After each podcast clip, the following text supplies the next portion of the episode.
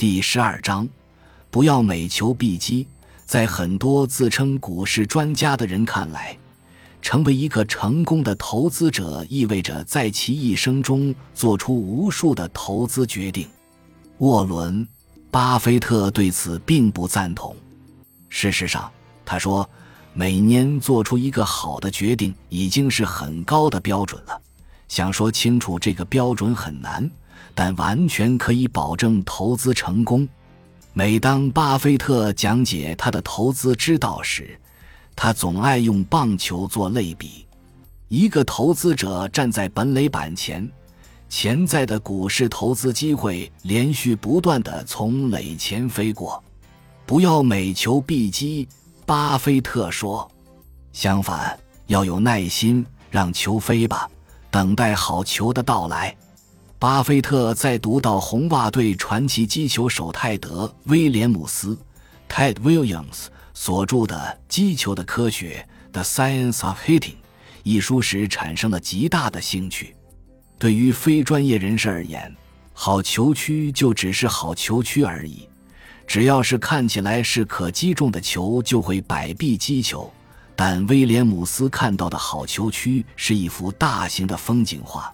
需要分割为很多小区域，只有投球手投出的球进入了一个非常小的分区，即所谓最佳击球点时，威廉姆斯才会击球。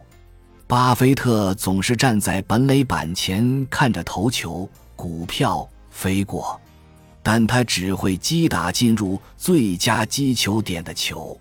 如前所述。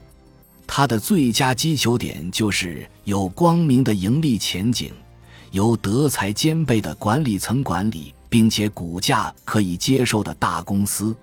如果投球未进入最佳击球点，而且不满足这些标准，他根本不会击球。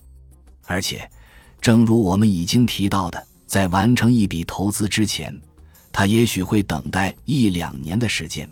因为这段时间飞过击球区的公司，他都不喜欢。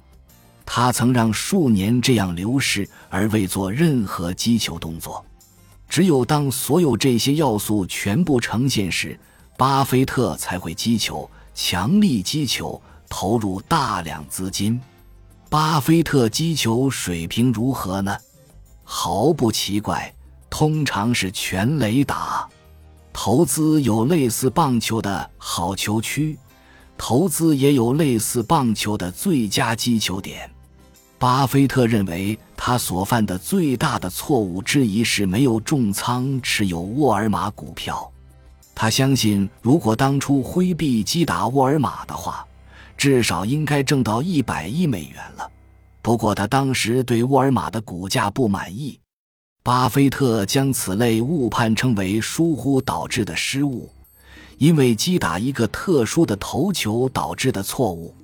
但巴菲特对于这类错误会轻松地原谅自己，但他对自己的投资错误，也就是说重金投入某只股票但最终收益惨淡，则要严苛许多。巴菲特投资失误的案例极为罕见。其中一例是投资美国航空股票 U.S. Air，由此对航空业有了刻骨铭心的了解。在巴菲特看来，与做美国航空投资时损失的少量资金相比，放弃沃尔玛可能带来的一百亿美元盈利却真的算不了什么。疏忽导致的失误反映的是投资纪律的执行问题。而投资错误反映的则是投资纪律的崩溃。需要指出的是，总的来说，巴菲特的安打率非常值得尊敬。在巴菲特经营伯克希尔哈撒韦公司四十余年的时间里，该公司的收益与损失之比为一百一。事实上，巴菲特就是华尔街的泰德·威廉姆斯。逐年检视巴菲特从1987年至2004年在股市上的投资，我们发现几乎每一笔投资、几乎每次击球都有巨大的增值。例如，他的4.64亿美元的富国银行投资现在价值35亿美元。他投在美国运通的十四亿美元，现在价值八十五亿美元。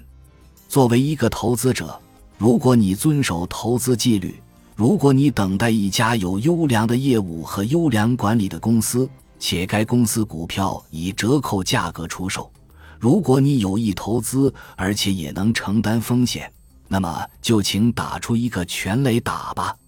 在你的投资生涯中，为了取得成功。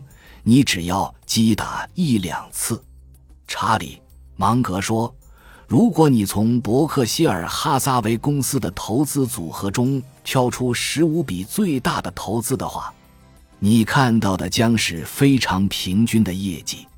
这说明什么问题呢？你通常无法把一个坏球打成全垒打，然而你可以将一个好球击出很长的距离。”沃伦。巴菲特建议人们在心里装上一张打孔卡，一生只允许做出二十次投资决定。他们每做一次投资决定，就算打了一次孔。巴菲特认为，这种打孔卡的概念将迫使人们在做出一次投资之前认真地长时间思考。此举一方面排除仓促的和冲动的决定。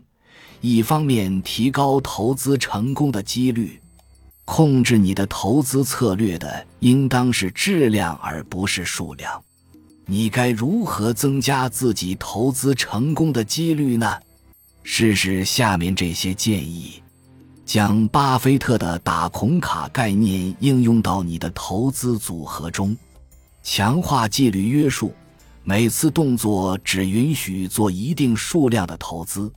每一次打孔都要做好功课，观察基本面，还要有耐心，确信投球进入了最佳击球点。